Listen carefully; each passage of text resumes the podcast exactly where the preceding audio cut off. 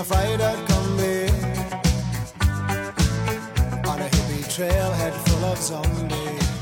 大家好，我是咖喱，欢迎收听这一期咖喱的喵语，聊不完萌宠那些事儿。今天咱们聊的这个话题，恐怕最叫屈的就是新西兰的牛羊了。为什么呢？他们想不明白呀，什么时候自己打嗝放屁还得收税了？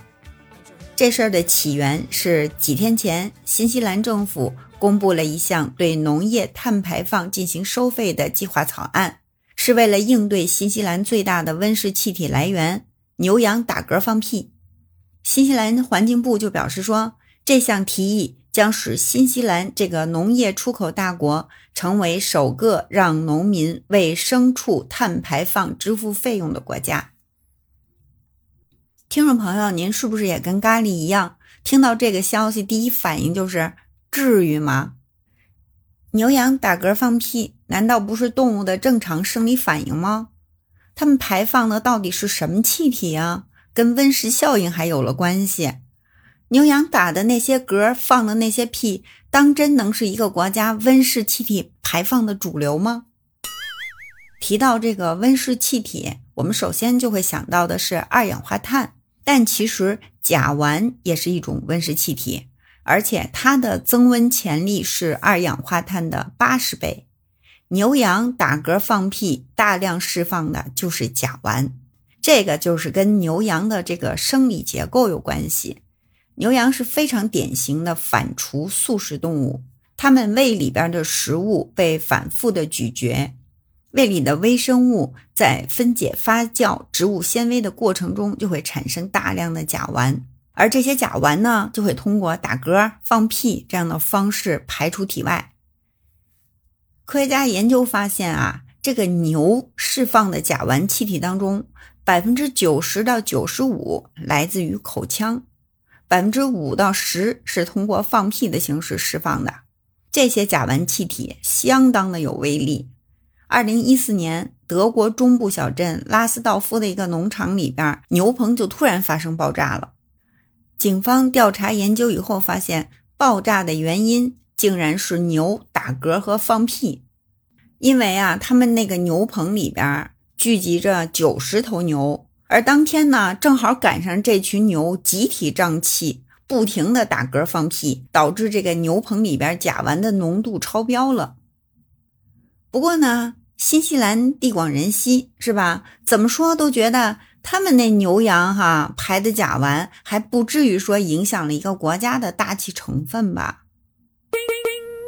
可是据统计啊，一头奶牛全年的甲烷排放量是一百一十点七千克。新西兰呢，人口五百多万，可是它的牛有一千万头。羊有两千六百多万只，它们每年打嗝放屁排出的甲烷量远远大于人类生活，就是这个汽车的排放量，的确是大到了足以影响到大气成分的程度。人类活动导致温室气体大量排放，全球变暖趋势明显，而全球变暖呢，又会导致气候进一步恶化，导致极端天气频繁发生。这已经是全人类的共识。为了应对全球变暖，很多国家就积极响应啊，提出了碳中和这个概念。这个词儿呢，这些年就高频出现在各国首脑会晤的议题当中。那么，究竟什么叫碳中和呢？碳中和就是指国家、企业、产品、活动或者个人在一定时间内。直接或间接生产的二氧化碳或其他温室气体排放总量，通过植树造林、节能减排等形式，以抵消自身产生的二氧化碳或温室气体排放量，实现正负抵消，达到相对的零排放。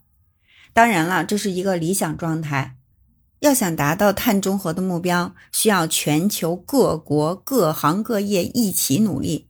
而努力的方向呢，既包括增加碳吸收量，比如说植树造林、修复红树林生态等等，也包括节能减排，就比如说向牛羊征收这个放屁打嗝税，就是为了通过征税来节能减排的一个举措。根据新西兰政府八号公布的这个计划草案，从二零二五年起，农民就必须为他们牲畜的气体排放付费。短期和长期的农场气体排放将分别定价，但是会使用统一的计量方法。新西兰气候变化部长詹姆斯·肖表示说：“毫无疑问，我们需要减少向大气中排放的甲烷量。”而一个有效的农业碳排放定价体系将为我们实现这一目标发挥关键作用。如果这个计划草案如期执行的话，新西兰将是世界上第一个向牛羊打嗝放屁征税的国家。这些年来，全球各国的科学家们都在研究如何降低畜牧业的碳排放。这些研究方向包括很多，比如说调整牛的饮食结构。或者通过给牛打疫苗，甚至修改牛的基因来减少牛打嗝放屁产生的甲烷量，还研发出了一种给牛戴的口罩。在欧美国家，有不少公司正在开发能够抑制牛在消化过程中产生甲烷量的添加剂。比如说，有一家瑞士公司在饲料中添加了含有香菜籽油、丁香和野胡萝卜的提取物。另外一家瑞士公司呢，还开发了一种以大蒜、柠檬酸提取物为基础的饲料添加剂。他们声称可以将反刍动物的甲烷排放量降低百分之三十八。快餐连锁公司汉堡王的研究也表明说，在牛的饲料中添加柠檬草，可以在其生命的最后三到四个月里，将甲烷的排放量减少百分之三十三。美国的一家公司呢，是在生产一种可降低甲烷排放的酵母培养物。中美洲小国哥斯达黎加通过在牧场种植大量的树木，吸收温室气体，来达到畜牧业碳中和的目的。今年二月六号，哥斯达黎加农业和畜牧业部公布的数据就显示说。